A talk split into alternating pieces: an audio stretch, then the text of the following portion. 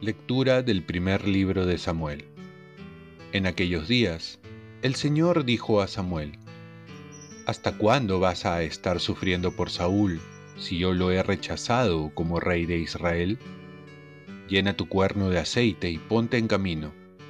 Te envío a casa de Jesé, el de Belén, porque he visto entre sus hijos un rey para mí. Samuel contestó, ¿Cómo voy a ir?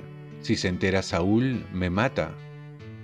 El Señor le dijo, Llevarás una ternera y dirás que vas a hacer un sacrificio al Señor. Invitarás a Jesé al sacrificio, y yo te indicaré lo que tienes que hacer. Me ungirás al que yo te señale. Samuel hizo lo que le mandó el Señor, y cuando llegó a Belén, los ancianos del pueblo salieron temblorosos a su encuentro. ¿Vienes en son de paz? Respondió, Sí, he venido para hacer un sacrificio al Señor. Purifíquense y vengan conmigo al sacrificio. Purificó a Jesé y a sus hijos, y los invitó al sacrificio. Cuando llegó, Jesé vio a Eliab y pensó, sin duda está ante el Señor su ungido. Pero el Señor le dijo, no te fijes en las apariencias, ni en su buena estatura. Lo rechazo, porque Dios no ve como los hombres que ven la apariencia. El Señor ve el corazón. Jesé llamó a Abinadab y lo presentó a Samuel. Y Samuel le dijo, tampoco a éste lo ha elegido el Señor. Jesé presentó a Samá, y Samuel le dijo, tampoco a éste lo ha elegido el Señor. Jesé presentó a sus siete hijos ante Samuel, y Samuel le dijo, tampoco a estos los ha elegido el Señor. Luego preguntó a Jesé, ¿no hay más muchachos? Jesé respondió, queda todavía el menor, que está pastoreando el rebaño. Samuel le dijo, manda a buscarlo porque no nos sentaremos a la mesa mientras no venga. Jesé mandó a que lo trajeran y lo hizo entrar. Era rubio, de hermosos ojos y buena presencia. Entonces el Señor dijo a Samuel, Levántate y úngelo, porque es éste. Samuel tomó el cuerno de aceite y lo ungió en medio de sus hermanos y el Espíritu del Señor vino sobre David desde aquel día en adelante. Luego Samuel regresó a Ramá. Palabra de Dios. Salmo responsorial. Encontré a David, mi servidor. Tú hablaste una vez en una visión y dijiste a tus amigos, impuse la corona a un valiente exalté a un guerrero del pueblo. Encontré a David mi servidor. Encontré a David mi servidor y lo ungí con el óleo sagrado, para que mi mano esté siempre con él y mi brazo lo haga poderoso. Encontré a David mi servidor. Él me dirá, tú eres mi Padre, mi Dios, mi roca salvadora yo lo constituiré mi primogénito, el más alto de los reyes de la tierra. Encontré a David mi servidor. Lectura del Santo Evangelio según San Marcos. Un sábado, Jesús atravesaba unos campos de trigo y sus discípulos iban arrancando espigas mientras se abrían paso. Los fariseos le dijeron, Mira, ¿por qué hacen en sábado lo que no está permitido? Él les respondió, ¿no han leído nunca lo que hizo David cuando él y sus compañeros tuvieron necesidad y sintieron hambre?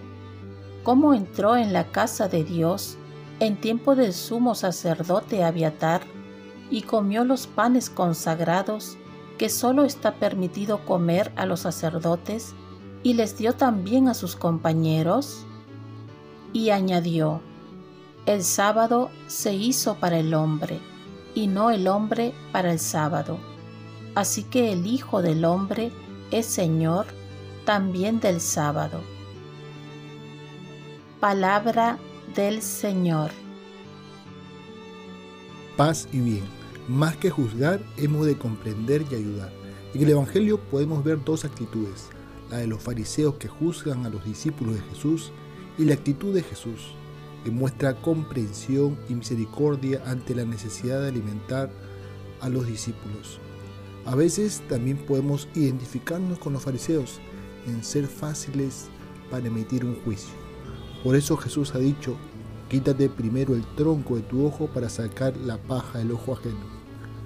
Por otro lado, San Juan Pablo II nos recuerda, el error y el mal deben ser condenados y combatidos constantemente, pero el hombre que cae o se equivoca debe ser comprendido y amado. Nosotros debemos amar nuestro tiempo y ayudar al hombre de nuestro tiempo. No hay que ver en una contradicción la justicia y la misericordia porque en medio de ella está la comprensión. Jesús nos enseña que no ha venido a condenar, sino a comprender la debilidad del hombre y a darle la fuerza para que pueda vencer la tentación. Más que juzgar, deberíamos buscar ayuda para que el otro pueda superarse. La iglesia ha sido denominada como hospital de campaña por el Papa Francisco y con ello especifica su misión de sanar corazones enfermos y destrozados y heridos. Ha de ser como el buen samaritano que se apiada del hombre caído.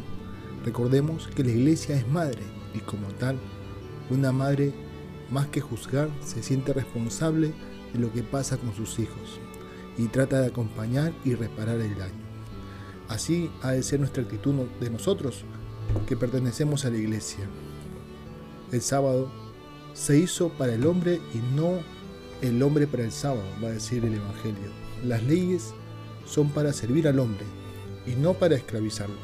Solo con el cumplimiento de esta ley desaparecería todo fanatismo, toda intransigencia, todo fundamentalismo.